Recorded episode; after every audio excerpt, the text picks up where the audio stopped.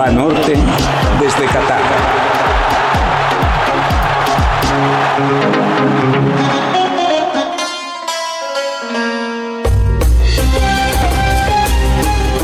Terminó la actividad de la primera fase en dos grupos con una jornada realmente trepidante. La más importante, seguro, el partido entre Estados Unidos e Irán. No sucedió lo mismo que en el Mundial de Francia 1998. Tal vez ustedes se acuerden. En Lyon, en plena situación de guerra, ambos equipos se reunieron para una foto e intercambiaron flores. Ahora el juego de palabras desde las conferencias de prensa, particularmente la de Irán con Carlos Queiroz, hacían más tenso el ambiente. No hubo, sin embargo, ninguna muestra de enemistad entre los jugadores, como que cada quien se dedicó a lo suyo y listo.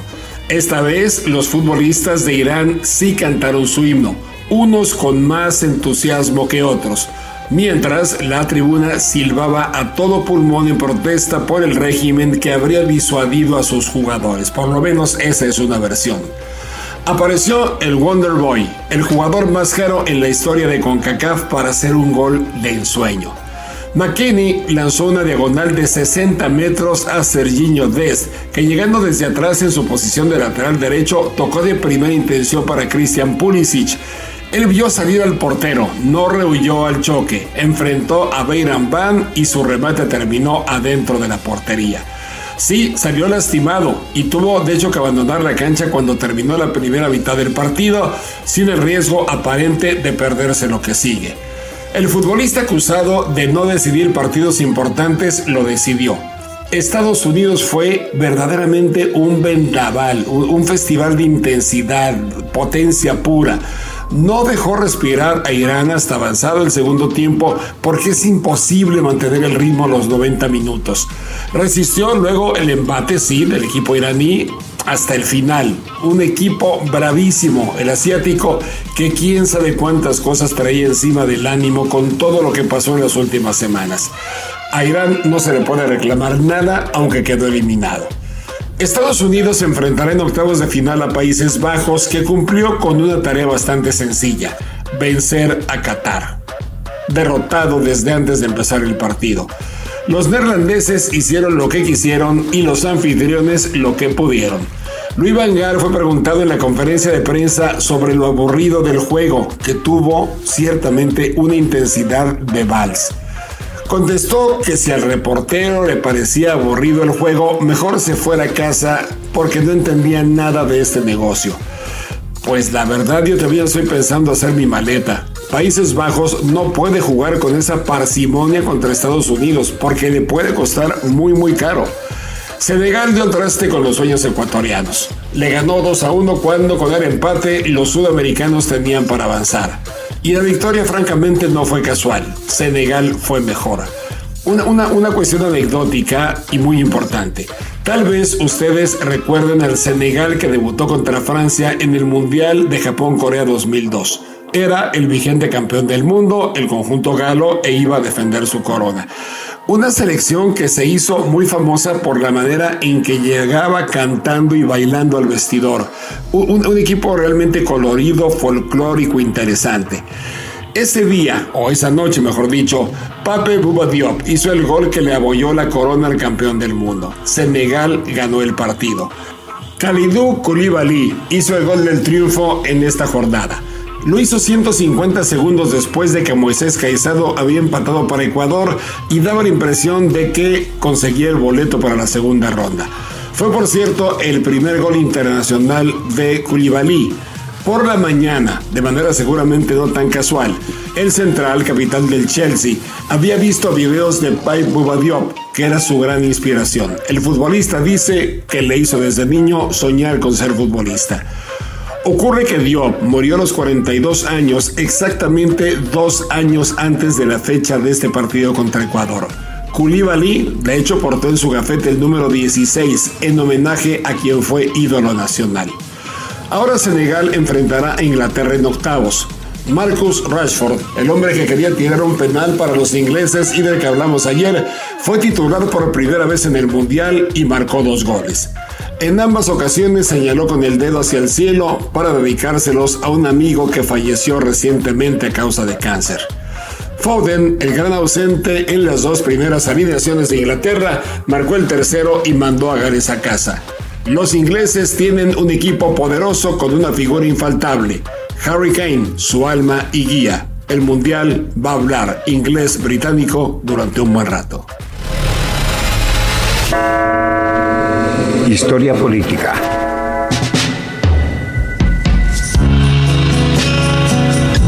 Estados Unidos-Irán. Estos dos países tienen un largo conflicto a finales de los 70, principios de los 80. Con la revolución islámica, la revolución iraní, que depuso al Shah de Irán y encumbró a la actual, al actual gobierno, un gobierno teocrático con profunda raíz islámica. En 1979 hubo una gran diferencia con los Estados Unidos que controlaban recursos financieros iraníes y del propio Shah y que no deseaban, no querían, se negaban a entregar al nuevo gobierno, desconociendo así a la revolución islámica que, gobernaba, que empezó a gobernar desde 1979. Lo que ocurrió en el 79 es que un grupo de jóvenes tomó la embajada norteamericana por más de 440 días, imaginemos un año y tres meses, eh, haciendo rehenes a más de 60 diplomáticos norteamericanos. Eh, esto llevó a una tensión brutal entre los Estados Unidos e Irán, que no nada más desconocían al nuevo gobierno, se negaban a entregar los recursos, sino que ahora enfrentaban un problema eh, humanitario, político, diplomático tremendo, con el secuestro de más de 60 diplomáticos norteamericanos. Repito, esto duró más de un año y tres meses, 440 días alrededor de, ese número de, de días que terminó eh, pues casi doblando las manos el gobierno de Reagan eh, ante la imposibilidad de resolver esto de otra manera, accediendo a las demandas, a las denuncias, a las exigencias del gobierno iraní, soltando los recursos, dejando a los tribunales la fortuna del Shah de Irán si tenía o no que ser devuelta al gobierno iraní.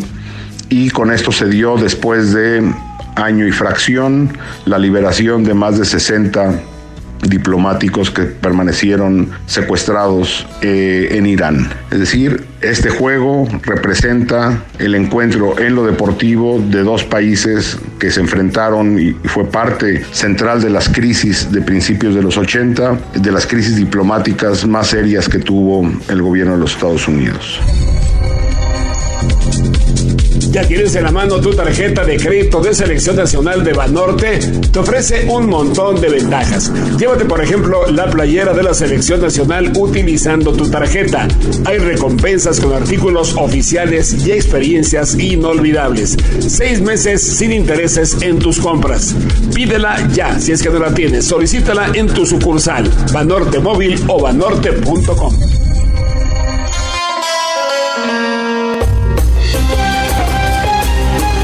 Sucedió la semana pasada en el partido entre España y Costa Rica en el estadio Altumana.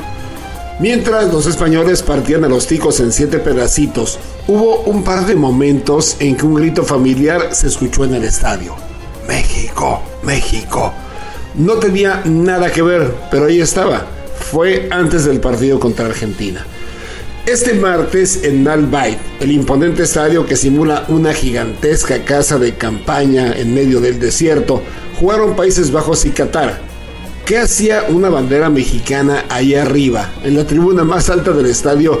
No podrá ser entendido por muchos. Nosotros, tú lo sabes, sí lo comprendemos. A la selección mexicana se le ama, se le sigue, se le prenden veladoras y nos contesta poniéndonos de buenas o de malas. Hoy estamos enojados con ella, sentidos porque si no gana por goleada, va a regresar a casa con todas nuestras ilusiones en su maleta. Y Arabia Saudita es un rival de cuidado. Me acuerdo de haber estado en Riyadh para una Copa del Rey Fad, que fue de hecho el antecedente de lo que luego se convirtió en la Copa Confederaciones. La gente, no les miento, iba acarreada al estadio. No le interesaba el fútbol ni ver a Brasil, a México o a Australia, que eran otros de los invitados. En un estadio que llamaba la atención por su estructura llena de carpas maravillosas y butacas con descansabrazos de oro en el palco real y tampoco les miento, el equipo anfitrión no existía. 25 años después, el seleccionado árabe es todo un fenómeno Ganó su grupo eliminatorio, doble Argentina, como recordamos en su debut, y ahora peleará con México un posible boleto a la segunda ronda.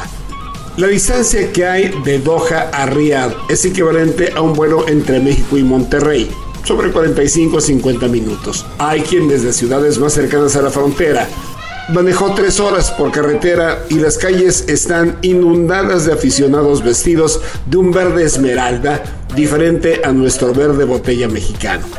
Aprendieron a ser fans a través de los años, así como su selección también aprendió a jugar y a ganar. México tiene ahora la posibilidad de meterse a la historia por una rendija así de pequeñita.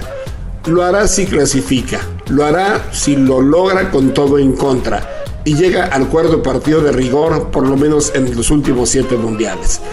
La presencia mexicana, omnipresente en Qatar, va a aparecer con fuerza en el Estadio Lusail, el más grande de la Copa del Mundo, para albergar a la afición más grande que equipo alguno pueda tener.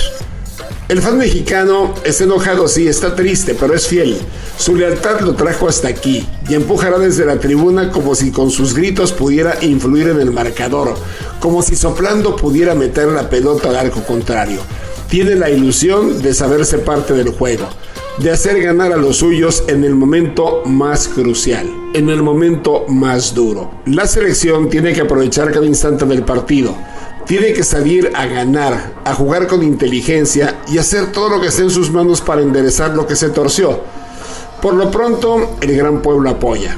También reza, suplica y cierra los ojos cuando las jugadas son en contra. Pero como escribió Juan Villoro, lo decisivo no es lo que pasa en el campo, sino el milagro guadalupano de estar juntos. Y en eso lo estamos, nosotros y con la selección. Lo estaremos en una jornada que trae al mismo tiempo la Argentina-Polonia. ¿Cómo están las cosas? Bueno, cada gol que anoten los argentinos si ganan a Polonia le resta a México la obligación de hacer cuatro para avanzar. La combinación puede ser venturosa mientras México gane. Arabia está pensando hacer lo mismo. Así pues, no todo está perdido. Y si al final lo estuviera, habrá que empezar de nuevo. Y si al final lo estuviera, habrá que empezar de nuevo. México no se dobla y siempre encuentra la manera de resurgir de sus propias cenizas. Se juega el partido a la una de la tarde, los dos partidos. Más temprano, a las 9 tiempo de México, Francia, ya clasificada en primer lugar, enfrentará a Túnez a la misma hora que Australia y Dinamarca se medirán por el segundo lugar. Con la combinación de resultados, el empate le da a los Socceroos de Australia el segundo lugar del grupo. Y es difícil que el pronóstico pueda cambiar. Banorte desde Qatar.